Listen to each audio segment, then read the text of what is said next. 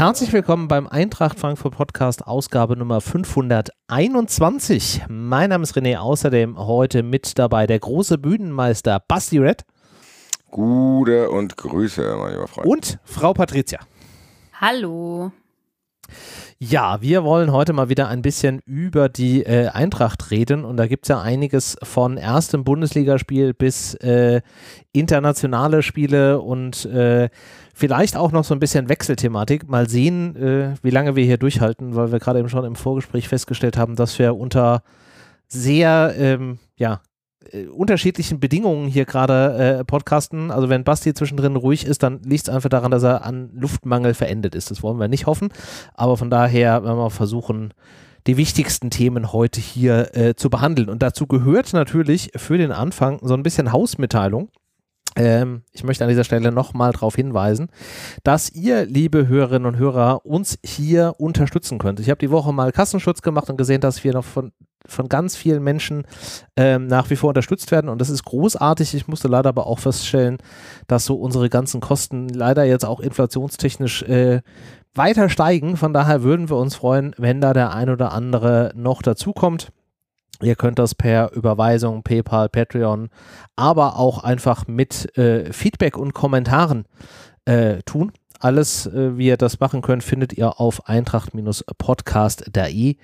Da gibt es eine Support-Seite und wenn wir schon gerade bei Kommentaren sind, da haben wir nämlich einen Kommentar zur letzten äh, Sendung bekommen mit dem Hinweis, dass ich äh, Quatsch erzählt habe was jetzt nicht allzu selten vorkommt, aber in dem Fall wurde es korrigiert.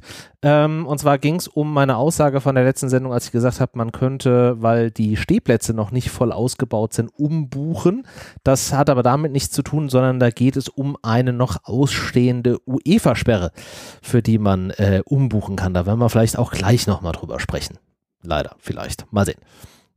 So, aber wenn wir jetzt schon gerade bei dem Thema Ausbau sind und auf das erste Bundesligaspiel, was ja gleichzeitig auch ein äh, Heimspiel äh, war, schauen, dann würde mich natürlich als erstes interessieren, als derjenige, der es nur am Fernsehen verfolgt hat, wie hat sich denn die Vergrößerung der Stehplätze und damit der Stadionkapazität auf äh, Fansupport und Akustik ausgewirkt? Äh, Basti, Patricia, ihr wart vor Ort, was war denn so euer Eindruck? Vielleicht, Patricia, fängst du mal an, wie war das so akustikmäßig im Stadion?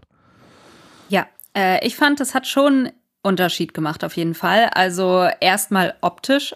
Man sieht natürlich die Veränderung mhm. und aber auch stimmlich. Also ich finde, das war schon sehr laut, vor allem am Anfang. So übers Spiel hinweg hat sich das dann vielleicht so ein bisschen verlaufen oder natürlich gibt's da auch sicherlich noch ähm, Koordinationsprobleme so. Man muss das ja jetzt auch erstmal äh, managen, dass du da jetzt zwei Stehränge übereinander hast letztendlich. Mhm. Aber alles in allem fand ich es schon stark. Also es war ziemlich laut, vor allem, wie gesagt, als es losging. Also da habe ich echt schon mal gedacht, boah, das ist, das macht schon einen Unterschied. Man merkt es schon, dass da jetzt mehr Leute in der Kurve sind letztendlich. Und das sind ja noch nicht mal alle. Also ich bin echt gespannt, wie das wird, wenn ähm, ja letztendlich die volle Kapazität ausgeschöpft wird, weil das ist schon, also ist schon krass gewesen. Es hat mich auch gefreut zu hören, weil das war schon eine, schon ein, ein cooles Erlebnis so auch zum Auftakt. Hat mir gut gefallen. Ja. Äh, weil du gerade sagtest, das muss natürlich auch organisiert werden. Wie kann man sich das vorstellen als derjenige, der nicht im Stadion war?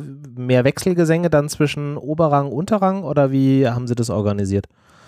Ähm, ja, ich, ich denke, man muss halt mal schauen, wie du die, wie du die im Oberrang die Menschen einbindest jetzt alle. Aber ich glaube, das hat zu, zu großen Teilen auch schon gut funktioniert, aber du hast ja auch noch den Rest des Stadions. Also du musst irgendwie auch schauen, dass, dass der Rest da mitzieht. Und ähm, ja, es ist, es ist, glaube ich, schon ein Unterschied, ob du jetzt oben Sitz, Sitzplätze hast oder Stehplätze. Also letztendlich hast du ja mehr Power aus der Kurve. Mhm. Und äh, ich glaube, da musst du einfach schauen, wie du das ja, perfekt koordiniert kriegst. Aber ich fand, das hat für den Anfang echt gut funktioniert und bin da positiv gestimmt, dass das äh, vor allem auch, weiß nicht, so Flutlichtabende, wo dann alle richtig Bock haben und dann auch noch irgendwie das komplette restliche Stadion mitzieht, äh, das kann schon echt geil werden. Von daher, da freue ich mich echt drauf.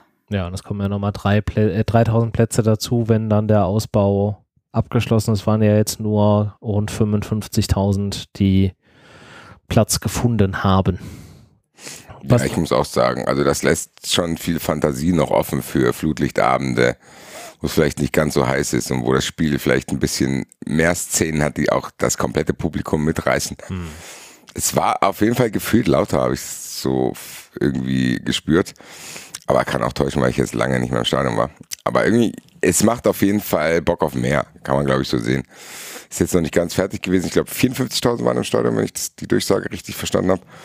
Und da kommen ja halt noch ein paar dazu und äh, das wird auf jeden Fall sich auch noch einspielen. Ich meine, jeder muss da auch immer erstmal seinen neuen Platz teilweise finden. Ja, klar. Da gab es ja dann auch noch so Verteilungen. Ich glaube, das wird geil. Und äh, ja, an dem Tag war es auf jeden Fall so, dass es schon Sequenzen gab, wo du dachtest, oh, hui. Das ist auf jeden Fall lauter, wie als wenn oben ab und zu mal die Leute aufstehen und äh, singen. Mhm. Sondern da war auf jeden Fall schon Power drin. Also es hat auf jeden Fall äh, Bock auf mehr gemacht, muss ich sagen. Ja, und von, äh, von dem Meer werden wir sicherlich äh, Gebrauch machen, da wir ja jetzt zwei englische äh, Wochen vor uns haben.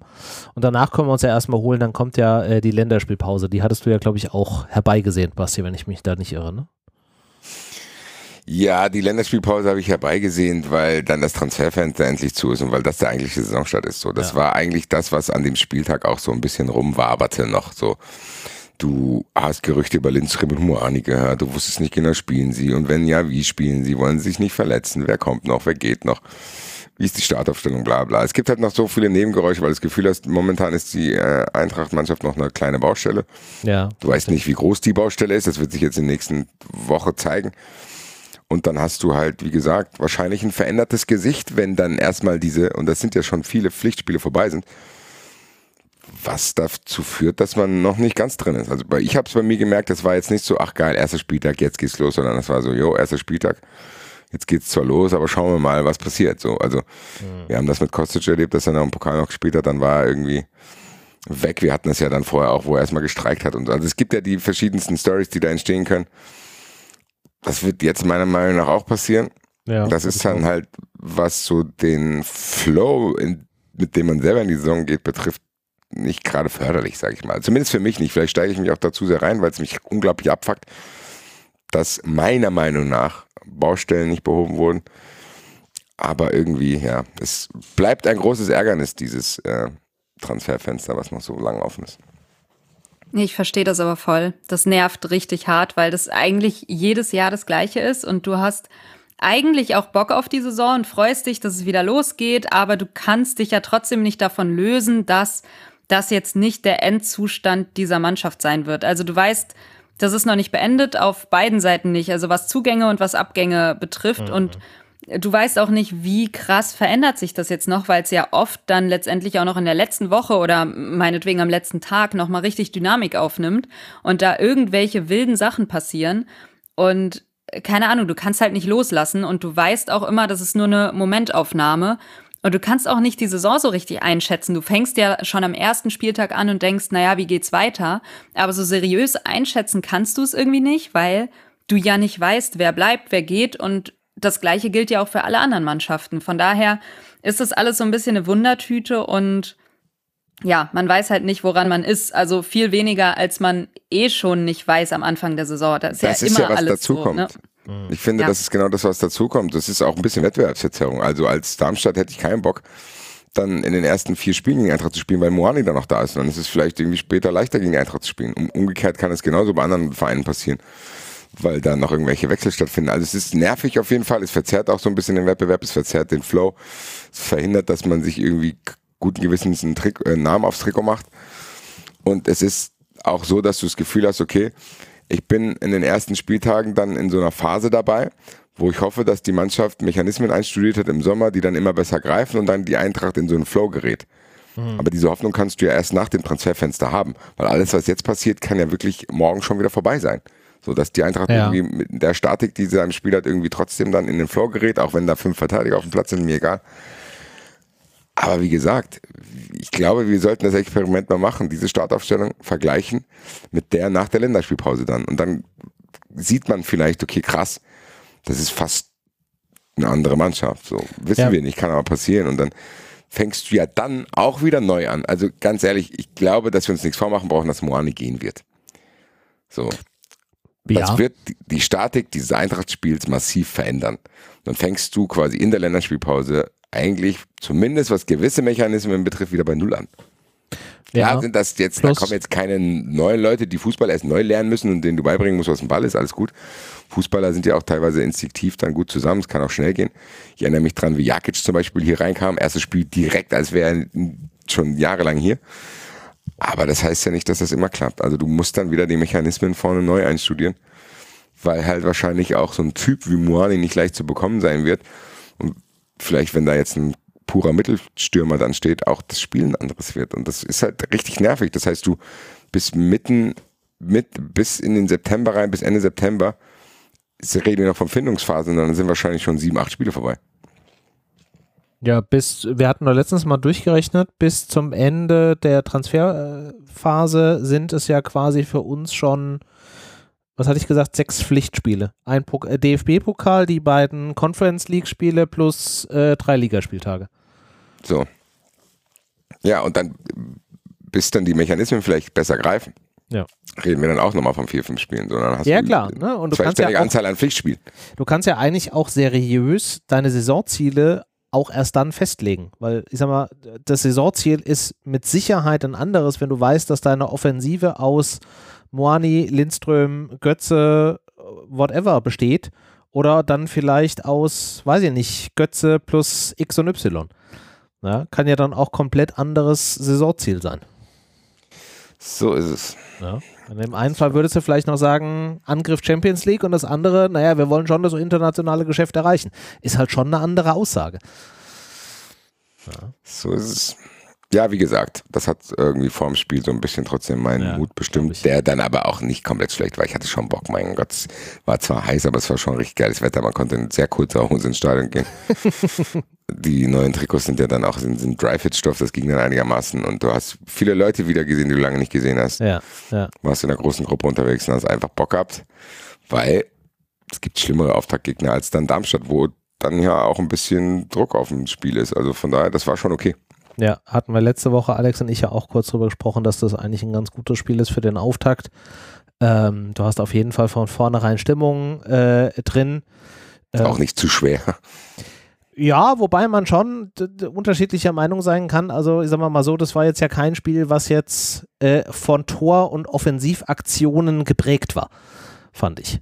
Also, es war ja. schon, bis auf die einzelnen Highlights zwischendrin, war das auch schon schwere Kost. Also zumindest Das nicht, aber immerhin hat man kein Bayern München, gegen das man die Saison eröffnen muss und dann irgendwie fünf Tore frisst oder so. Also ja, das ist, ist schon auch nochmal ein Unterschied. Aber klar, ja. du hast recht, äh, ist jetzt auch nicht irgendwie komplette Laufkundschaft und es ist halt eine Mannschaft, gegen die man sich doch auch gut und gerne mal schwer tut. Es ist halt so ein typisches, Du kannst ja die Bundesliga gefühlt aufteilen in Mannschaften, gegen die du dich schwer tust, weil sie einfach qualitativ stärker sind und Mannschaften, gegen die du dich schwer tust, weil äh, nicht, weil sie unbedingt qualitativ stärker sind, sondern weil sie halt ja andere Stärken haben, die aber vielleicht gar nicht so zuträglich fürs Spiel sind. Und sehr da würde ich jetzt formuliert. Darmstadt mal dazu zählen, ja. Sehr, sehr ich pädagogisch formuliert. Ich habe sehr versucht, respektvoll Du kannst andere Sachen.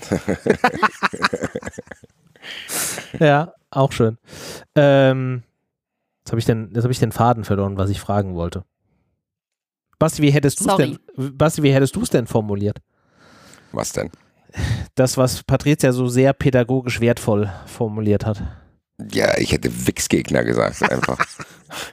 Nein, so nerviger halt. Ich meine, ganz ehrlich, erinnert euch an letzte Saison, wo wir dann Pokal einfach auch nicht vorankamen mhm. gegen diese Mannschaften, die dann halt hier hinten drin stehen. Das ist halt auch das, was passiert. Umso erfolgreicher die Eintracht wurde, umso tiefer stehen die normalen Gegner gegen uns was normal ist. Das ist auch normal, dass du damit Probleme hast, aber gefühlt zieht sich das jetzt schon durch die letzten Jahre, dass du so das Gefühl hast, boah, irgendwie schaffen wir es nicht, gegen diese Gegner einfach mal durch eine Standardsituation so ein scheiß Spiel zu gewinnen, dann ist gut. Sondern du musstest dir unglaublich hart erarbeiten, weil du vielleicht auch so ein ja, Next-Level-Spielstil haben willst. Ja, vielleicht ist das der Preis, da bin ich noch ein bisschen unentschlossen, aber es sind halt trotzdem Gegner, wo die Eintracht sich schwer tut. Also mhm. wie oft hatten wir es? Das ist ja jetzt auch nicht nur unter Glaser so gewesen, sondern das ging auch bei Hütter und Kovac schon so, mhm. dass du wusstest, okay, wahrscheinlich spielt die Eintracht gegen Dortmund und Leipzig zu Hause besser als gegen Augsburg. Und gab es ja oft. Also deswegen. Ja. Im Endeffekt, ehrlich, ehrlich gesagt, dieses Spiel hätte eins zu eins so letzte Saison stattfinden können. Ja. Letzte Saison wäre der Ball wahrscheinlich an Pfosten gegangen. Der von Moani, der Ball? Irgendeiner. Also ja. ich erinnere mich an diese, an diese Spiele, wo wir wirklich dann diese lange Serie ohne Sieg hatten, wo du das Gefühl hattest, Alter, gegen Bochum keinen Elfmeter bekommen, gegen Gladbach anfassen geschossen, gegen Stuttgart Pech gehabt mit diesem Tor. Also das ist ja, ja. das Positivste an dem Tag, dass man einfach das Spiel gewonnen Da wäre auch der Darmstädter Ausgleich reingegangen wahrscheinlich. Genau. Also wo einfach hat. dieser, ich weiß gar nicht, wer es war, auf jeden Fall standen die sich gegenseitig im Weg letztendlich der wäre sonst auch drin gewesen. Also das sehe ich in der vergangenen Saison schon, dass das ein gutes 1-1 gewesen wäre.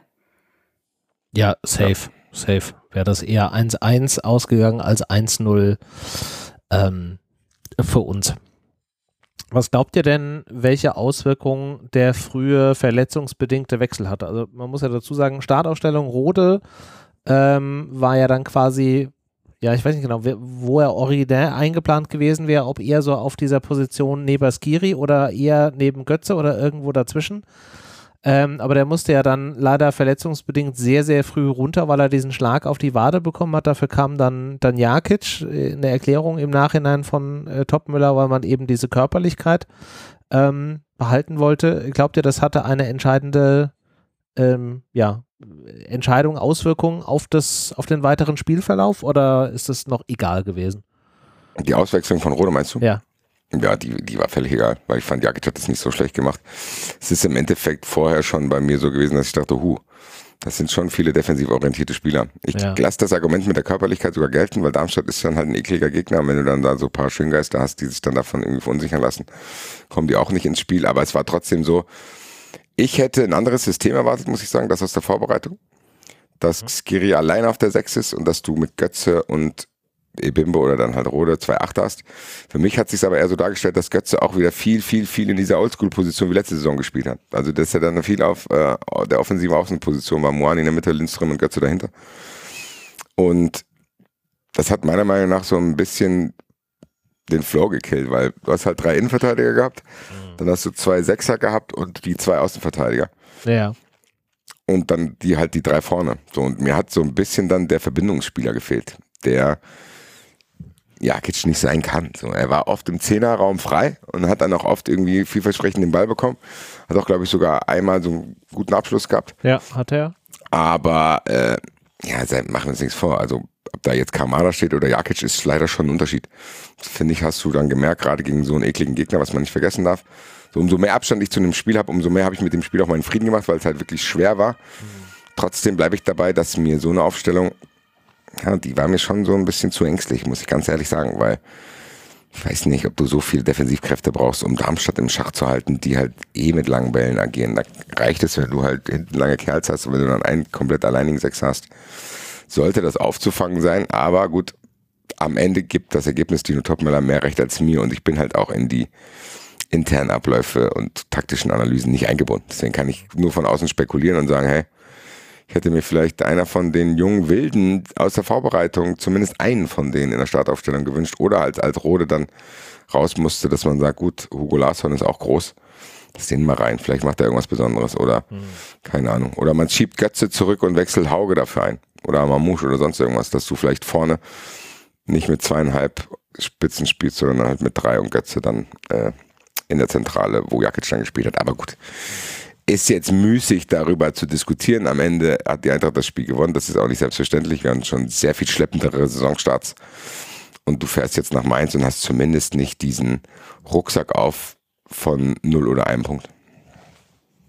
Ja. ja. Im Endeffekt ist es mir auch lieber, wenn du unspektakulär gewinnst, als wenn du da irgendwie ein Feuerwerk abreißt, aber dann geht kein Ball rein und dann kassierst du irgendwie in der 89. irgendein dummes Standardgegentor und dann verlierst du den Auftakt, weil das ist, ja. glaube ich, im Endeffekt schlimmer. Klar gehst du dann vielleicht, weil dann sitzen wir hier und sagen, ach, aber die Ansätze waren gut und wenn das so weitergeht, dann äh, holen wir auch die Punkte.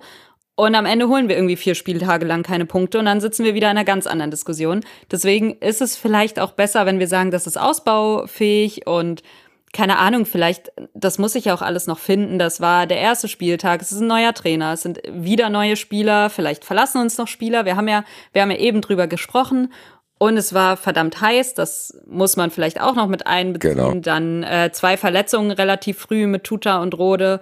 Da musstest du ja schon wechseln, was dann vielleicht trotzdem auch beeinflusst, wie der Trainer im Endeffekt wechselt. Also dann auch später im Spiel, ja, weil ne, ja. es sind halt schon zwei Spieler ausgewechselt worden. Ähm, das sind halt alles so kleine Sachen, die vielleicht schon auch so einen kleinen Knick gegeben haben im Spiel. Und dass du das dann trotzdem gewinnst, natürlich, Darmstadt hätte schon auch den Ausgleich machen können. Das ist vielleicht nicht optimal, aber ja, ich glaube, es ist erstmal wichtig, dass du die drei Punkte mitgenommen hast, weil ja, am Ende zählen die Punkte und das ist dann auch egal, ob wir jetzt den größten Spaß hatten bei diesem Spiel oder nicht. Und ähm, ich hoffe zumindest, dass es vielleicht auch noch ansehnlicher wird und ja, je nachdem, was für ein Gegner da auch auf dem Platz steht. Vielleicht lag es ja letztendlich auch am Gegner, wenn Darmstadt das jetzt auch gar nicht so schlecht gemacht hat mit dem Verteidigen. Äh, wir haben es ja schon oft gesehen, die Eintracht kann schöne Spiele spielen, konnte sie auch schon in der vergangenen Saison, aber eben auch nicht gegen alle, gegen alle Gegner. Also das war ja auch nicht immer Feuerwerk, obwohl äh, ein Kolo auf dem Platz stand oder so. Von daher schauen wir einfach mal. Aber es ist mir so lieber, als wenn wir jetzt irgendwie schön gespielt hätten und verloren hätten. Ja. Trotzdem muss man sagen, dass es auch aufgezeigt hat, dass man in gewissen Sequenzen noch nicht viel weiter ist als letzte Saison. Das muss man halt sagen. Also ich glaube, Dino Topmiller, auch ein neuer Trainer, vielleicht hat er auch so ein bisschen eine Sicherheitsvariante gewählt. Angefangen mit dem System, wo er sagt, okay, ihr fühlt euch hier wohler. Vielleicht dann auch teilweise mit dem Personal. Dass du sagst, okay, wir gehen hier mal ein Stück weit auf Nummer sicher. Ist auch vollkommen okay. Nichtsdestotrotz kann man trotzdem die Aufstellung kritisieren, finde ich, weil äh, das meiner Meinung nach keine Aufstellung ist, was die Ausrichtung der Spieler betrifft, die du zu Hause gegen Darmstadt wählen musst. Also es tut mir leid. Du hast da mit Skiri und Rode zwei eher defensiv orientierte Mittelfeldspieler. Du hast mit Ebimbe auch jemanden, der natürlich jetzt kein Rechtsverteidiger ist, aber der trotzdem ein defensiver Mittelfeldspieler ist. Und der dann quasi auch auf rechts. Natürlich hat er offensiv gut gespielt. Hm. Das soll man nicht falsch verstehen, aber er ist mit Sicherheit kein rechter Mittelfeldspieler. So. Und das ist Philipp Max auch nicht. Und dann hast du drei Innenverteidiger. Vielleicht wollte man denen auch so ein bisschen Sicherheit geben, weil die auch neu sind. Das kann ich alles verstehen. Und ich will das auch nicht an dem einen Spiel festmachen. Nichtsdestotrotz glaube ich schon, dass man sagen kann, hey, da muss man trotzdem ein Auge drauf haben, dass die Eintracht da in Zukunft einen Plan entwickelt, wo es wieder Richtung Kostic-Knauf geht. Das ist schon was anderes, ob du mit Kostic und Knauf auf den Außen spielst. Und ich will jetzt nicht über Philipp Kostic als Spieler einzeln reden, auch wenn ich es überragend finden würde, wenn er kommen würde. Aber trotzdem bräuchtest du eine Variante, wo das möglich ist. Und das hat die Eintracht momentan nicht. Machen wir uns nichts vor. Was ist, wenn Philipp Max ausfällt? Wer spielt dann da? Ja, dann spielt Lenz dort. Das wird auch nicht mehr Offensivpower bringen. Nee. Und ich finde auch nicht, und das kam bei Fußball 2000, in den Kommentaren habe ich es gemerkt, falsch rüber, als ich es bei Fußball 2000 gesagt habe, ich will hier nicht einen einzigen Spieler kritisieren. Ich kritisiere Philipp Max überhaupt nicht. Der hat ein super Spiel gemacht. Ich kritisiere Skiri nicht, ich kritisiere Jakic nicht, Ibimbe nicht, niemanden aus dieser Mannschaft könnte ich mir rauspicken und würde ihn kritisieren und sagen, ey, was war das denn? Sondern ich kritisiere lediglich die taktische Ausrichtung und die Aufstellung und das kann man schon ablesen. Philipp Max, und das garantiere ich euch hier, wird nicht der schnellste Außenstürmer dieser Bundesliga-Saison. Mhm. Der wird so und ich will diese Option trotzdem haben. Und die haben wir nicht. Und das Spiel hat meiner Meinung nach ganz deutlich gezeigt, dass die Eintracht noch was zu tun hat. So. Die Eintracht hat Folgendes zu tun, die muss diese zentralen Mittelfeldspieler, diese jungen Wilden, die sie hat mit Aronson und äh, Hugo Larsson, weiterentwickeln. Die muss Mamouche, Hauge und wie sie alle heißen, hungrig genug machen, dass die drängen, da vorne reinstürmen zu wollen. In Gang kam genauso, der hat es meiner Meinung nach gut gezeigt. Hm. Und du brauchst auf den Außen Geschwindigkeit. Buta ist für mich keine Alternative. Für mich muss die Startelf auf den Außen lauten Knauf plus Mistakes. So. Und dieser Mr. X ist halt noch nicht da gewesen. Aber wie gesagt, am Ende kann das, was ich jetzt hier sage, in der Sendung nach der Länderspielpause auch schon wieder komplett über den Haufen geworfen werden. Das ist ja das Schwierige, was wir gerade haben. Ja. Also was die linke Seite und so weiter angeht, gebe ich dir vollkommen recht. Bei Ebimbe bin ich ein bisschen anderer Meinung. Ich finde, der hat das sehr gut gemacht und ich glaube auch, dass der auf dieser Position gut arbeiten könnte. Er ist zwar nicht der schnellste, aber er antizipiert relativ viel, er läuft früh, früh rein, er setzt sich da gut durch. Also den würde ich schon für diese rechte Seite, wenn du jetzt mal einen Gegner hast, wo du vielleicht eher spielerisch überlaufen willst und nicht einfach nur mit Pace, dann sehe ich den da schon. Aber prinzipiell gebe ich dir recht, was unsere Außenbahn angeht, gerade in der Aufstellung, wie wir gegen Darmstadt unterwegs waren, fehlt uns ganz immens Geschwindigkeit. Ja, und ich glaube auch nicht, dass man diese Geschwindigkeit, wenn sie da gewesen wäre, im Darmstadt-Spiel unbedingt gesehen hätte. Das will ich auch nicht damit sagen. Nee, hätte wahrscheinlich also, auch gar nicht funktioniert, weil du nicht weil die Räume Platz nicht gehabt hättest. Alles ja. gut, alles gut. Trotzdem glaube ich, dass man festhalten kann, dass ein Verbindungsspieler zwischen äh, Mittelfeld und Sturm gefehlt hat. Und dass tatsächlich trotzdem auch in der einen oder anderen Szene du mehr Alarm über die Außen hättest machen können, wenn da wirklich schnelle Spieler gewesen wären. Weil am Ende kannst du eine tiefstehende Mannschaft auch aufreißen durch solche Geschichten. Das war halt nicht möglich, weil viele, viele äh, Tiefenläufe halt abgebrochen wurden. Bimba hat ein paar gehabt, Max hat den einen entscheidenden gehabt, der aber auch meiner Meinung nach eher aus diesem Darmstädter Fehler hervorgeht. Ja. Und ansonsten äh, bin ich absolut fein mit dieser Aufstellung, wenn der Auftaktgegner halt Borussia Dortmund heißt und nicht Darmstadt 98, die äh, gegen Homburg drei Dinger gefressen haben. Also die Eintracht wäre durchaus in der Lage gewesen, ein bisschen Kreativität, da was anderes zu machen. Aber am Ende kann ich mir schon selber nicht mehr zuhören. So, ich habe es jetzt gesagt, ich werde es beobachten. Ich wollte es auch nicht an dem Spiel festmachen, sondern das war eher so Matthias Sammer-mäßig lieber früher mal den Finger in die Wunde legen als zu spät. Weil dieses Spiel, und das will ich hier auch nochmal sagen, war absolut in Ordnung.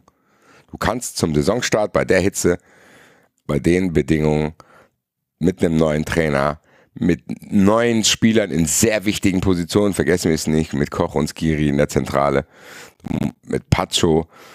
Das kann genauso laufen. Man kann diesen sicheren Weg auch wählen, weil man weiß, okay, ansonsten könnte es zu wackelig werden, weil sich hier ein paar Sachen noch einspielen müssen. Du hast eine gewisse Unsicherheit in der Mannschaft, weil das Transferfenster noch offen ist. Und das wurde am Endeffekt, wurde das sehr gut gelöst. Ja.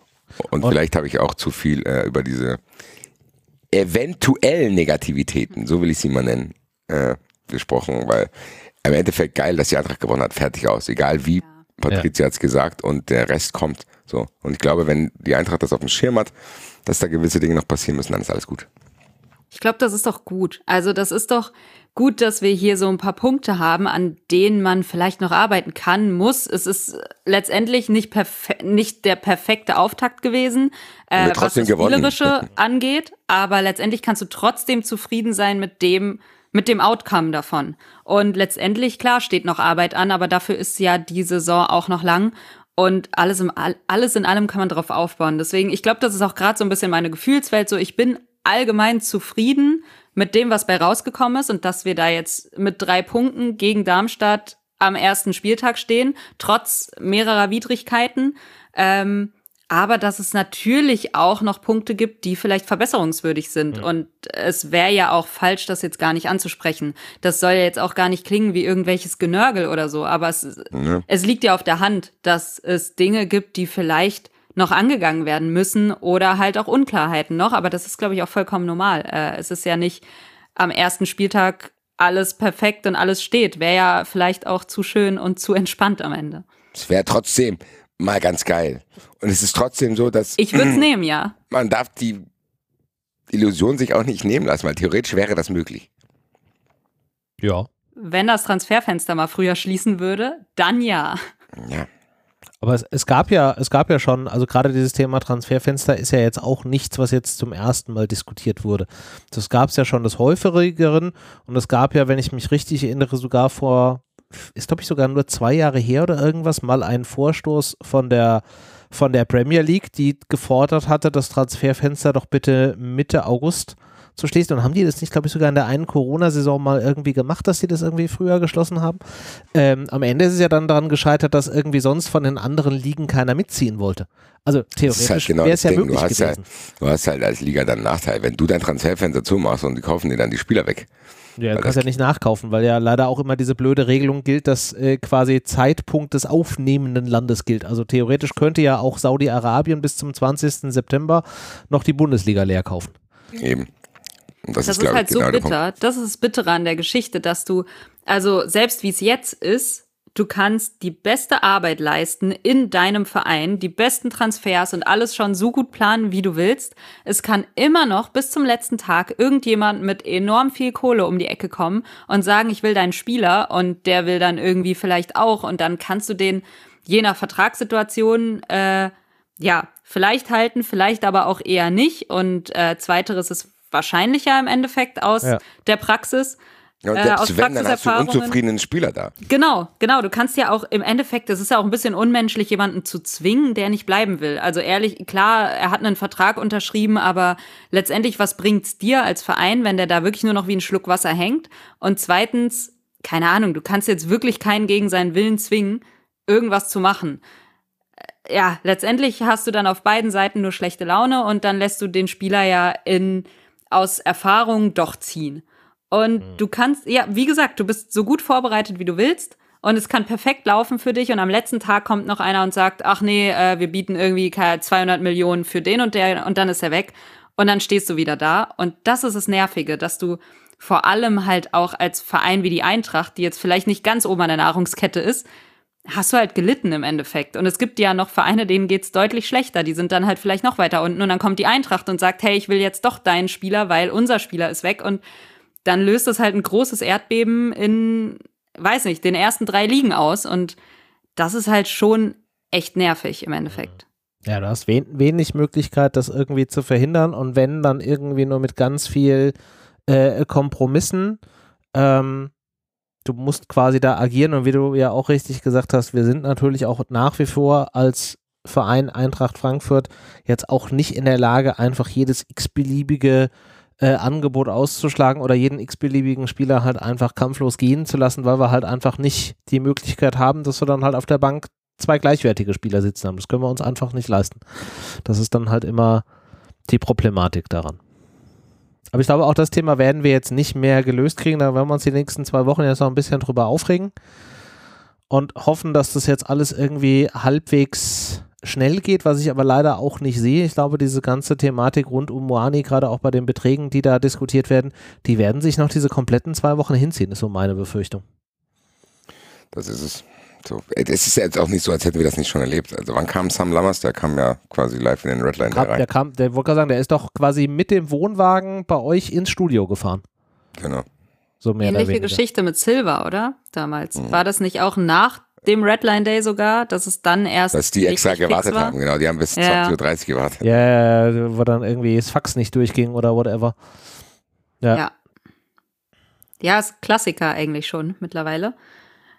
Aber gut, man muss, im Endeffekt, wir können es halt nicht ändern und müssen es auf uns zukommen lassen. Ja. Aber ich glaube auch, diese Kolomyanie-Geschichte wird sich krass ziehen einfach, weil es, man merkt ja jetzt schon immer, dieses PSG hat ein Angebot abgegeben, Krösche hat abgelehnt und dann bieten die irgendwie doch wieder fünf Millionen mehr, dann sagt Krösche wieder nein, dann bieten die nochmal fünf Millionen mehr, dann wird vielleicht noch ein anderer Spieler mit reingezogen und so weiter und so fort. Äh, man kennt ja diese ganzen Verhandlungen, bis man sich dann irgendwie doch auf den letzten Drücker einigt, weil einig wird man sich am Ende ja dann wahrscheinlich trotzdem auch, äh, ja, so, so desillusioniert bin ich schon. Ich glaube nicht, ja. dass wir Kolo noch mal eine Saison hier sehen werden, auch wenn es mich freuen würde, äh, weil es halt ein, also das ist so ein geiler Spieler. Der hat mich von Anfang an krass begeistert. Ich glaube uns alle.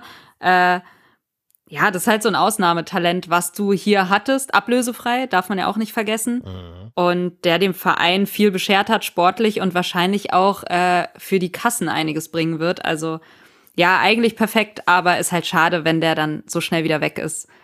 Verhindern kannst du es aber im Endeffekt wahrscheinlich eher nicht. Nee, dafür sind wir auch nicht in der Position, dass wir so einen Spieler dann zwei, drei Jahre äh, halten können. Das ist. Aber dieses Pokerspiel ist halt auch echt schwierig, das muss man halt auch sagen. Ja. So, man sagt immer von außen so schnell, der verkauft den halt. So, also geht's ja nicht so. Du musst ja jetzt genau dieses Spiel mitmachen. PSG sitzt am längeren Hebel, weil die haben mehr Geld. Das heißt, die können dem Spieler schon mal den Kopf verdrehen. Ja. So, die haben mit Mbappé jemanden, der äh, auf jeden Fall Bock hat, mit Moani zusammenzuspielen. Und wer ist Moani, dass er sagt, nee, auf Mbappé habe ich keinen Bock. So, also ist doch klar, dass der Bock hat.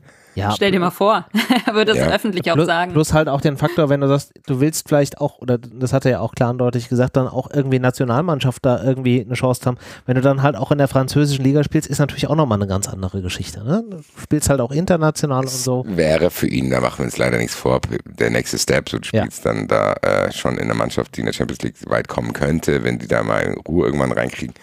Gewinnen wirst du sie wahrscheinlich nicht, weil das dann doch nicht irgendwie reicht, komischerweise. Aber es ist so, dass du dann halt abwägen musst. So, dann kommt das erste Angebot vielleicht eine Woche vor Transferschluss. Das ist dann zu niedrig. Gleichzeitig musst du aber auch überlegen, wenn ich das niedrige Angebot jetzt annehme, habe ich gleichzeitig eine Woche Zeit, einen Ersatz zu suchen, was halt mehr ist. Dann wissen aber auch die anderen wieder, die haben, die haben Geld und so bla bla bla bla bla.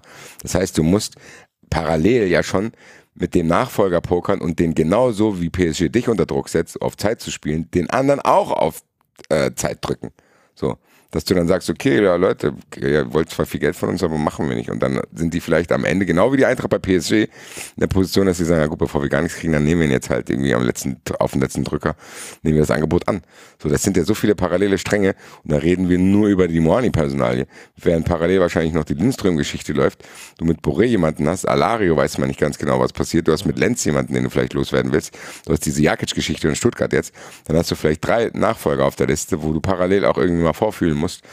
Und irgendwann kommt der Tag halt näher, wo du sagen musst, okay, go, go, go, go, go. Ich muss jetzt hier viele, viele Knöpfe auf einmal drücken und die Social Media Abteilung von Eintracht hat sehr, sehr viel zu tun. Und ich hoffe, dass das nicht so endet wie bei der Hertha damals, dass wir einfach mitten im Ladebalken aufhören. Ja. Ja, plus, was du natürlich auch nicht äh, unterschätzen darfst, ist natürlich der Spieler an sich. Du kannst natürlich jetzt irgendwie auf Zeit spielen und einfach so ein PSG-Angebot erstmal ablehnen.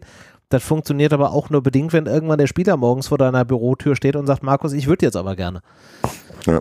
So, dann ist die Nummer halt auch wieder eine ganz andere. Dann musst du halt auch überlegen, okay, was, was tue ich jetzt? Wie oft kann ich noch ablehnen, bevor der Spieler jetzt hier tatsächlich irgendwie auf die Barrikaden geht oder der Berater oder sonst irgendwas? Ja. ja, ja. Also ich möchte jetzt auch gerade nicht in der Position von, von Markus Gösche sein. Das ist so im Fußballmanager am Computer ist es irgendwie total einfach. Da drückst du auf Pause, denkst mal 20 Minuten drüber nach und machst weiter. Die Option hast du, glaube ich, da so real life nicht.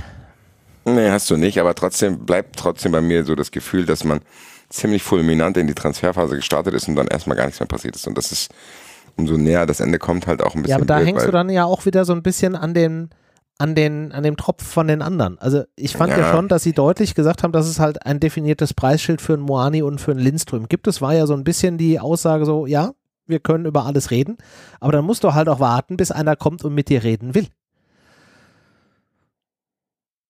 Also, ne, es ist. Das finde ich aber wiederum auch gut, weil wenn wir es nicht hätten, dann wäre es wieder, ach ja, man lässt sich komplett über den Tisch ziehen, man lässt die irgendwie wieder unter Wert gehen. Und ich finde es eigentlich gut, dass man da so ein, ja, am Ende wirst du vielleicht trotzdem nicht genau die 100 Millionen bekommen, aber dass du da wirklich ziemlich hart bleibst und sagst, nee, wir haben ein Preisschild für diesen Spieler. Dieser Spieler hat noch ziemlich lange Vertrag bei uns. Äh, entweder ihr zahlt das und wir wissen, ihr habt die Kohle oder halt nicht so. Und das finde ich gut. Andererseits bist du ja wahrscheinlich auch selbst ein bisschen abhängig von den Abgängen. Also erstens von dem Geld, was reinkommt, aber zweitens auch von der Kadergröße. Also du hast ja einen enorm großen Kader noch gehabt bis vor kurzem. So langsam lichtet es sich ja. Also der ein oder andere wird ja dann doch noch verliehen, ähm, beziehungsweise ist jetzt verliehen worden. Alidu, Matanovic und so weiter und so fort. Aber ähm, ja, da bist du ja auch abhängig von. Du kannst ja irgendwie dann nicht am Ende einen 50-Mann-Kader haben und sagen, ja, das, das ist es jetzt und die bleiben alle bei uns und den zahlen wir auch allen Gehalt und äh, wir geben aber keinen ab. Das funktioniert ja auch nicht. Deswegen, ja, ja alles, glaube ich, relativ komplex und stressig aktuell. Von daher, ja, ich bin, glaube ich, auch froh, dass ich da nicht arbeiten muss aktuell, weil ein bisschen überfordernd ist es auch schon. Für mich zumindest. Ich hoffe nicht für die Personen, die wirklich in Charge sind, weil wäre ganz gut, wenn es die nicht überfordert. Also das Gefühl habe ich jetzt bei Krösche oder auch bei den, die bisher das gemacht haben, nicht unbedingt, dass die da überfordert sind. Ich kann mir aber schon vorstellen, dass wenn die ganze Thematik rum ist und da irgendwie 2.9. morgens 10 Uhr ist, dass dann da erstmal 24 Stunden Funkstille herrscht, weil da wird, also ich würde zumindest erstmal Ruhe haben wollen danach. Und das sollte man dann auch den Leuten zugestehen. Schauen wir mal, was, was passiert. Wir werden uns auf jeden Fall in den nächsten Wochen, glaube ich, noch das ein oder andere Mal mit dem Thema Transfers beschäftigen, bis dann ja, äh, das, ihr habt es vorhin schon gehört, das große Highlight zum Ende des Transferfensters wieder bei äh, den Kollegen von Fußball 2000 mit dem Redline Day kommt. Dann lass uns doch mal noch über äh, Sportliches oder Spielerisches äh, sprechen. Wir hatten es ja gerade eben schon gesagt, äh, es geht jetzt in die englischen Wochen rein. Diese Woche Hinspiel in der Playoff-Runde der UEFA Conference League. Donnerstag, 19 Uhr, tritt die Eintracht bei Levski Sofia an. Wenn ich das richtig äh, verstanden habe vorhin, Basti, bist du vor Ort. Tatsächlich, ja. Ich werde dort sein und äh, ziemlich schnell dann auch in die äh, Eintracht Frankfurt International Vibes reinstolpern und hab Bock. Das ist, glaube ich, so ein Spiel, wo man dran gedacht hat, als Conference League zum Thema wurde. So, ja. Das sind Mannschaften, auf die triffst du sonst nirgendwo mehr. Levski Sofia äh, ist auf jeden Fall ein Name, wenn man so alt ist wie ich, kennt man den noch. Es ist ein Stadion, was seinen eigenen Charme hat, auch wenn es gewisse Nachteile hat. Es ist eine Fanszene, auf die man eigentlich keinen Bock hat, weil die mit Lazio befreundet sind. Wird auf jeden Fall äh, Druck drauf sein und es wird eine Mannschaft sein, die das sehr ernst nehmen wird, weil für die ist das der einzige Europapokal.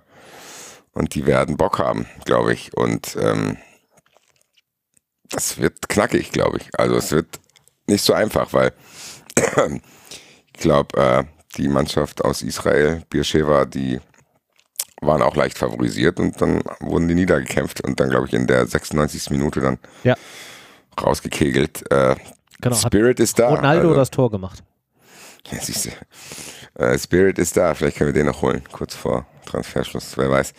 Nee, aber ich sag, wie es ist. Ich hab Bock. Also ich habe ja. Bock da, Bock da hinzufahren. Eintracht Frankfurt International ist tatsächlich, auch wenn es jetzt ein bisschen zur Gewohnheit wird, immer noch was unglaublich Besonderes, weil die Zeiten, in denen das nicht so war, sind halt trotzdem noch sehr, sehr groß in der Überzahl. So, also klar haben wir jetzt die letzten Jahre viel erlebt und waren viele unterwegs. Aber es ist jetzt in der Gesamtschau nicht so, dass mich das irgendwie langweilen würde, sondern im Gegenteil, das ist, wenn man die letzten 20, 30 Jahre dann betrachtet, schon immer noch was richtig Geiles. Mhm. Was äh, weißt du, wie viele Fans vor Ort sein werden oder wie viel? Ich, ich gucke gerade, wie groß das Karting-Kontingent war, weil du gesagt hast, Stadion ist nicht so das. Ja, gut, das Stadion hat jetzt halt kein Dach und es ist irgendwie, wirkt so ein bisschen, als hätte das irgendjemand platt gedrückt, so, die, die Ränge sind nicht allzu steil. Ja. Ähm, das heißt, der Support ballert nicht irgendwie unter irgendein geiles Dach, wie das in Straßburg damals okay. zum Beispiel war. Aber ich glaube schon, dass da eine vierstellige Anzahl an Leuten aus Frankfurt äh, die Reise antreten wird, auch wenn ich mittlerweile mitkriege, dass viele, viele Karten im Umlauf sind. Okay. Und nicht jeder irgendwie die Reise antreten kann. Okay. Spannend. Weil, okay, weil sie Leute einfach zeitlich oder finanziell oder whatever. Das kann ich dir nicht sagen. Also ich habe jetzt bei den einzelnen Angeboten, die ich erhalten habe, nicht nach dem Grund gefragt, aber es ist ja meistens nicht so, dass du bei europäischen Auswärtsspielen viele Karten angeboten bekommst, sondern eher noch irgendwie suchst. Mhm. Was das jetzt für die Anzahl bedeutet, die da sein wird, weiß ich nicht. Ich weiß auf jeden Fall, dass da Leute da sein werden, die Bock haben, auf jeden Fall. Ja, also ich habe gerade mal geguckt, das Spiel findet ja, wenn ich es richtig gesehen habe, hier im äh, Wasilewski Nationalstadion äh, statt. Maximalkapazität sind so rund 43.000. Wenn wir jetzt von den 5% äh, Kartenkontingent ausgehen, dann sind es so ja, 2.100 Karten, die maximal an die Eintracht-Fans gehen, die aus äh, Erfahrungen von vorherigen Europareisen eigentlich innerhalb von wenigen Sekunden meistens wechseln.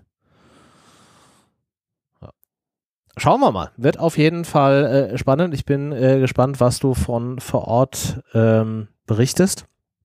Was glaubt ihr denn, was das äh, spielerisch äh, gibt? Es gibt ja jetzt noch das Thema, dass Jakic wohl in der ersten Nominierungsrunde jetzt nicht mit drin war, man aber wohl versuchen will, ihn nachzunominieren, weil Rode ja fraglich äh, ist. Ähm, was glaubt ihr denn spielerisch, was das da am Donnerstag wird? Und dann können wir dann auch gleich mal über das Thema der Aufstellung reden. Patricia, mit welcher Erwartungshaltung gehst du da am Donnerstag rein? Ähm, schwierig, schwierig einzuschätzen. Basti hat es ja schon gesagt. Ähm, ich glaube, das ist ein Gegner, der selbst, dem selbst auch viel dran liegt, diese Playoffs zu überstehen. Von daher wird es auf jeden Fall kein Selbstläufer.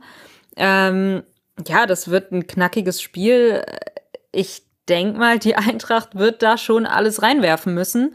Ich bin mal gespannt, was das aber auch für die Bundesliga bedeutet, wenn du ja jetzt erst gespielt hast, dann Europa und dann wieder am Sonntag spielst. Aber klar, es ist noch früh in der Saison und so weiter und so fort. Eigentlich sollten alle noch frisch sein, aber man weiß es ja nie so genau. Äh, aber alles in allem, ich habe Bock drauf, weil es einfach ein Spiel ist, wo es wirklich um viel geht für beide Mannschaften. Und das verspricht ja zumindest erstmal einiges. Äh, ich bin gespannt, wie sich das auf dem Platz dann äußern wird. Aber ich habe auf jeden Fall Bock drauf. Und ähm, ja, dass es jetzt wieder losgeht, auch europäisch. Und ich glaube, das wünschen wir uns ja alle. Dass es auch, dass es auch ein, ein Spiel wird, ja, was von beiden Seiten angenommen wird, weil ich glaube, das hat das meiste Potenzial, auf jeden Fall. Hm. Ja, also wird auf jeden Fall also ich hoffe auf jeden Fall auf mehr Offensivaktionen als, ähm, als gegen Darmstadt, wie ihr es beide richtig angesprochen habt. Beide Mannschaften nehmen diesen Wettbewerb definitiv ernst. So oft spielt äh, Sofia jetzt auch nicht international. Ich glaube, das letzte Mal, als sie gespielt haben, ist schon auch ein paar Jahre her. Ähm, also die scheinen da auf jeden Fall Bock drauf zu haben. Die haben ja auch eine relativ junge Mannschaft. Ich glaube, das Durchschnittsalter ist irgendwie Mitte 20, 22, 23, irgendwie sowas um den Dreh. Also es sind auch noch viele Spieler dabei, die wahrscheinlich richtig Bock einfach auch auf so einen internationalen äh, Wettbewerb haben. Von daher könnte das super interessant sein und ich hoffe, dass sie uns einfach auch ähm, ja, offensiv oder auf dem Platz ein bisschen mehr Raum lassen, sodass wir dann vielleicht auch ein bisschen mehr äh, künftigen Eintracht-Fußball da sehen können. Aber habt ihr deren letztes Spiel gesehen? Weil ich nicht. Äh, weiß man, was man da erwarten kann von, von Sofia? Also wie die in etwa spielen, ob die eher offensiv, defensiv, was auch immer, weil ich habe absolut keine Ahnung, ehrlich gesagt, wenn ich es mal so ganz ehrlich hier ausdrücken darf. Ich habe es überhaupt nicht verfolgt und generell den Sommer gerade so mit der Eintracht aus diversen Gründen mitgehalten.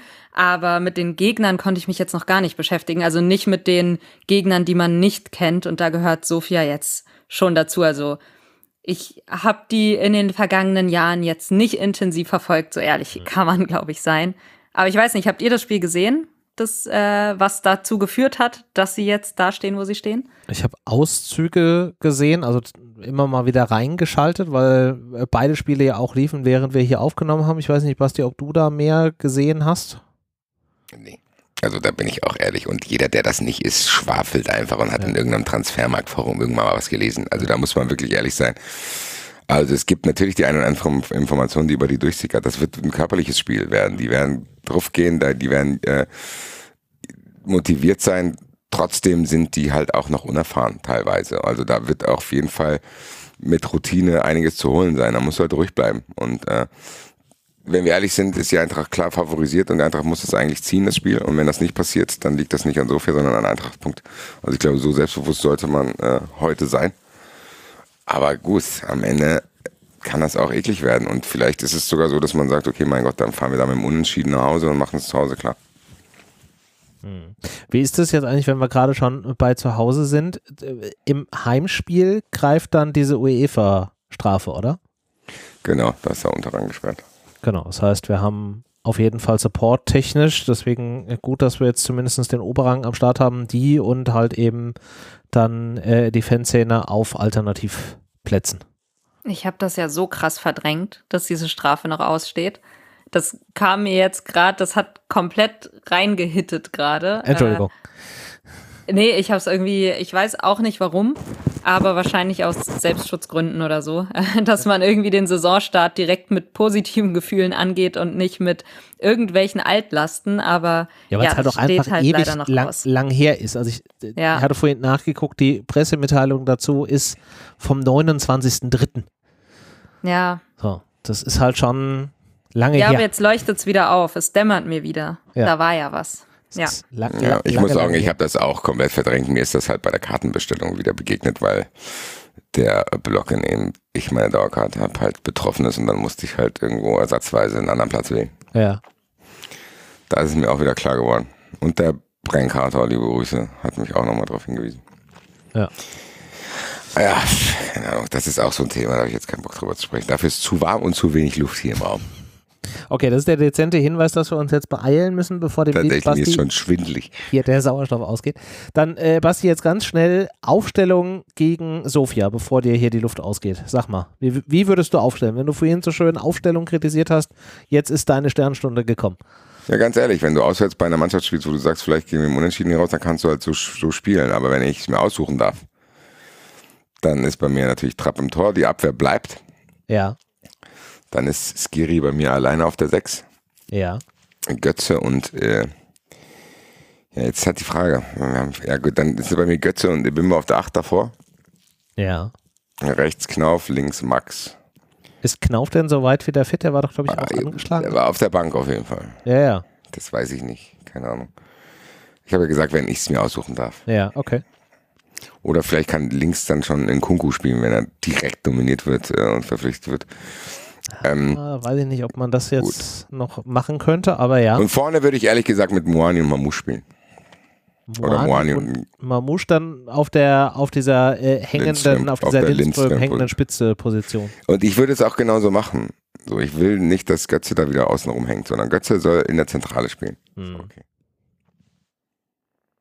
Ja, so würde ich es machen. Dann habe ich mit der Bimbo und Götze Leute, die ein bisschen nach vorne preschen können. Skiri sichert ab. Und vorne hast du dann halt äh, einen hängenden Stürmer und einen Mittelstürmer. Und dementsprechend halt schnell außen. Hm. Wenn sie denn da sind. Patricia, hast du äh, Gegenargumente? Was gefällt dir, was gefällt dir nicht? Ähm, ja, weitestgehend okay für mich. Äh, Finde gut, dass Ebimbe drin ist, weil den muss ich auf jeden Fall auf dem Platz haben. Mhm. Ähm, ja, ich bin übrigens, äh, um das mal hier einzuschieben, sehr froh, dass das bei Tuta und auch Rode wohl nichts Größeres ist und äh, die nur wohl ein paar, also Tuta hat jetzt mittrainiert, soweit ich es mhm. richtig verstanden habe, und Rode braucht ein paar Tage oder so. Stand zumindest da. Ich vertraue da jetzt mal drauf auf diese vage Zeitangabe.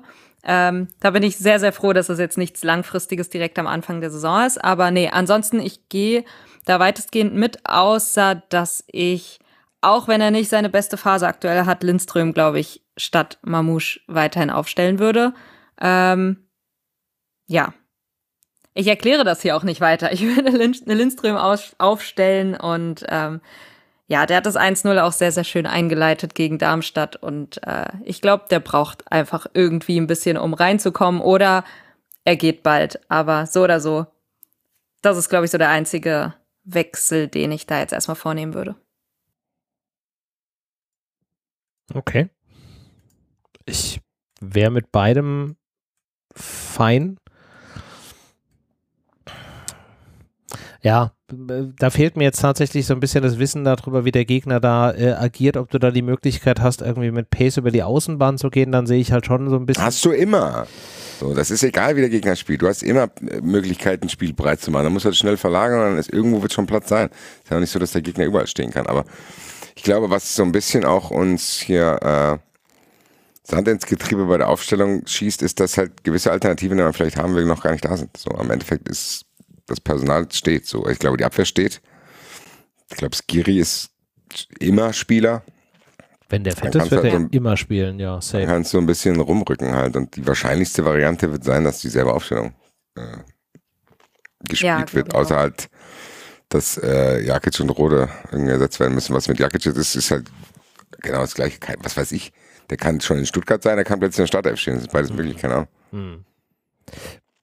Ja, wird auf jeden Fall äh, noch spannend, was dann da passiert. Noch sind es ein paar Stunden, bis die Eintracht die Reise antritt und bis das Spiel dann tatsächlich auch stattfindet. Von daher kann da noch ein bisschen was passieren. Was ist denn euer äh, Ergebnistipp für den Donnerstagabend? Basti. 2-2. Du sagst 2-2 und dann machen wir es vor heimischer Nein, nein, nicht 2-2, 1-1. So, das wird irgendwie, die Eintracht kriegt so ein Murmeltor und dann macht sie noch einen Ausgleich und dann machen wir zu Hause 4-0. Okay, soviel zu meiner Hoffnung, mehr Offensivaktionen, zumindest welche ohne Ergebnis. Okay. Patricia? Ähm, ich hoffe, dass man direkt schon mal mit einem Sieg startet, deswegen 2-1. Ist auch mehr Hoffnung als seriöser Tipp, aber ja. Ja. Ja.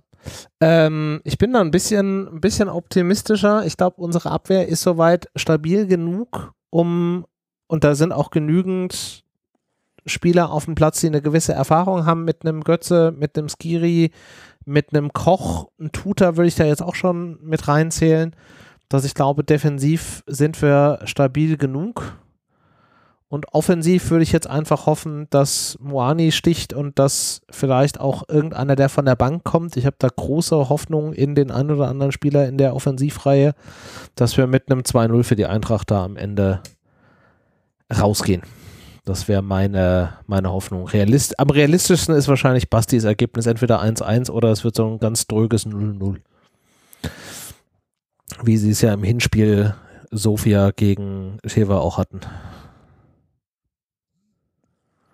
We'll see. We will see. Ja, und dann Sonntag Mainz, äh, würde ich sagen, skippen wir jetzt ein Stück weit zum einen, weil wir noch nicht wissen, was passiert. Und wie Basti ja jetzt gerade mehrfach angedeutet hat, kann sich da ja auch spielertechnisch noch ein bisschen was äh, tun.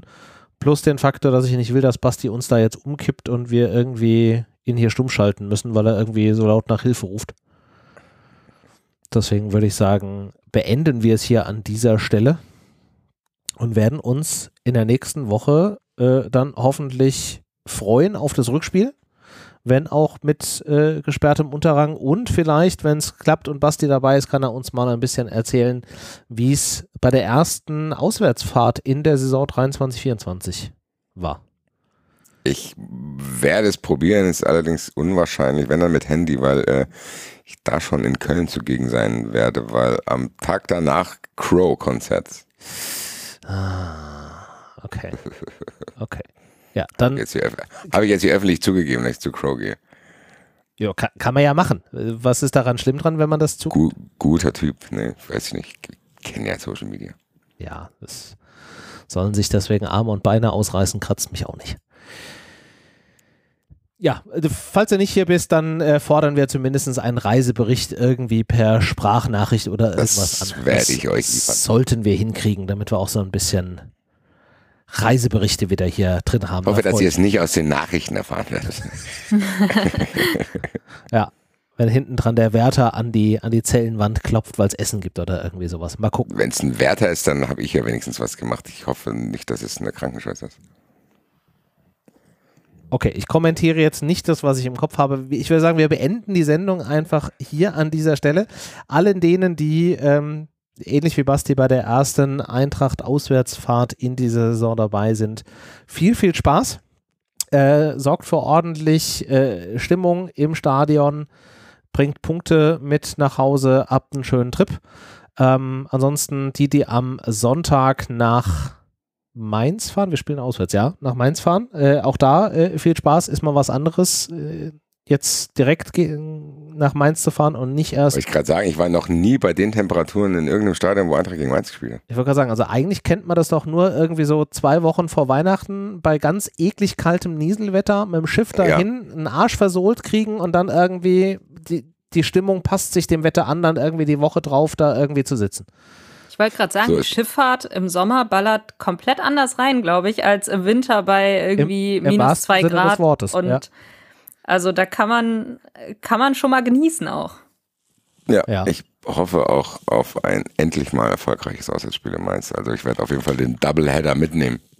Sehr schön. Also auch da kriegen wir nächste Woche irgendwie einen Reisebericht von, Sprachnachrichten von, von mir Basti auch. hier unter. Ja, ist mir egal. Und wenn ich eine Stunde hier sitze, um das aneinander zu schneiden, kriegen Alles wir hin. Klar. In diesem Alrighty. Sinne, meine Damen und Herren, wir wünschen euch eine schöne Restwoche, melden uns in der nächsten Woche in gewohnter Art und Weise wieder. Bis dahin, macht's gut. Tschüss, tschüss.